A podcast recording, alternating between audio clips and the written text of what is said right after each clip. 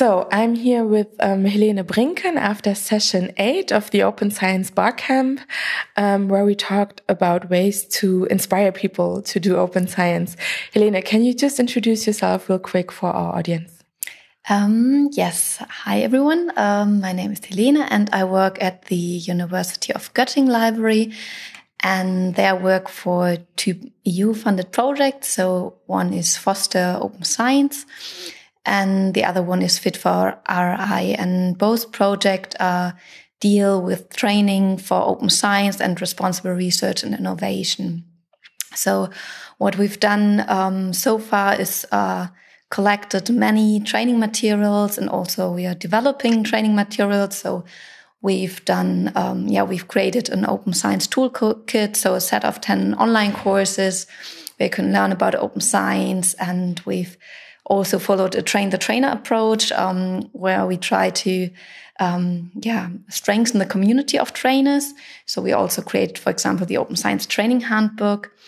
And yeah my idea was today um, yeah to think about a little bit more um, because of course we have already many training materials but to think about okay what are the resources that um, yeah, we can recommend to others. And um, like, uh, yeah, the question I was coming here with was what inspired your your activities? What triggered your activity in open science? Yeah. So um, we are sitting here in one of the smaller rooms of the Open Science Barcamp, but it was actually filled to the top. We had to get in extra chairs um, to do a brainstorming on open science activities.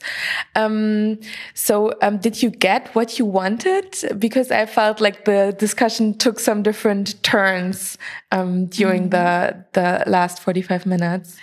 Well, I think um, I mean, it's my first bar camp and I didn't really know what to expect. Like, how much should I prepare this and, um, or how not to prepare that and just see what, what will happen. And so, um, like my initial aim was to get out with something like a result, like I had, like my in my mind I had a list um, that we like that we would create a list with. For example if you have five minutes um, which resource you should have a look at. If you have 10 minutes which video you should watch. And if you have half an hour what is the article you should read? And um, also then maybe for one day or three days and so on. Um, but I think um, yeah either I didn't get across what I wanted to get out of here, uh, or um, maybe it was just not suitable. I um, probably, uh, hopefully, the second one, because I think uh, what people uh, said that it re really depends on the person you're rec recommending this to. So it's not so easy just, um, yeah, thinking about the resources and recommend it. It's, uh, um, yeah, so uh, like I would say, I'm happy with the result, but uh, it was not as I, as I initially planned. Um, we ended up talking about our inspirations um, to getting into open science. I actually thought that that was super exciting because they were um, very different. Um, is there something that that you heard that you found especially interesting or that surprised you? How people got interested into uh, in in open science?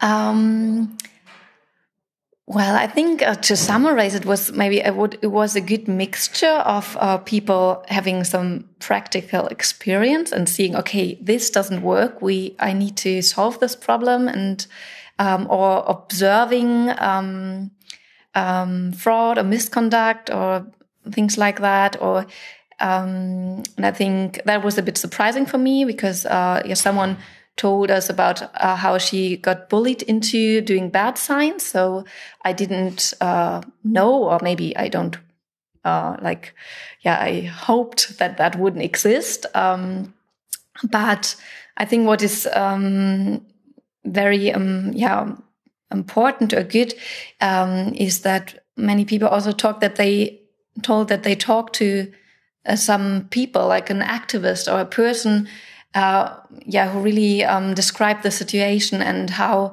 um, science uh, is broken in some manners. And um, and I think this is something we really can take um, um, to yeah push this movement uh, that it needs people who inspire others and um, yeah to spread the word. And I think it was for me. It also was.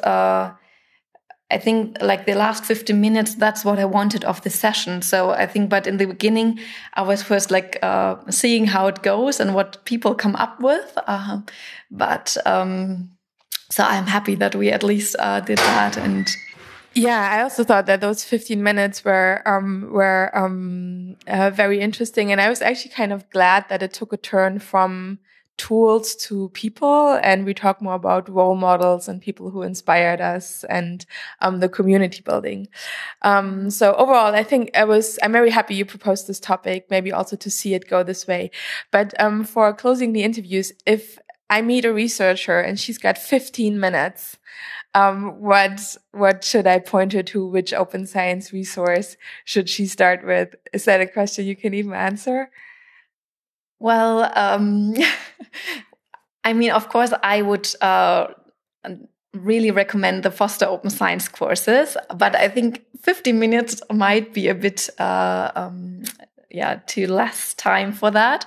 Um, but um, like, if you have an hour, just uh, go to the Foster website and do one of this cor these courses. I I can really recommend them and um, if it's more on this uh, culture and social um, part of um, open science, I also can really recommend uh, all resources from OpenCon. So um, they have uh, many videos that are very inspiring and are about inclusiveness and diversity and science. And um, I think that is also what really inspired me. So I um, I started to work for open science at first, and then, of course, like in, before, I was interested in open education and all the things. Um, but um, what I really like, yeah, got me into this movement was the the open, the first OpenCon I attended, and uh, the people who were there. So. Awesome. So Helene Brinken, the expert in open science training, recommends the Foster Open Science resources, the OpenCon resources, and the wonderful people um, that come with the community. Thank you, Helena. Yeah, thank you, Christina.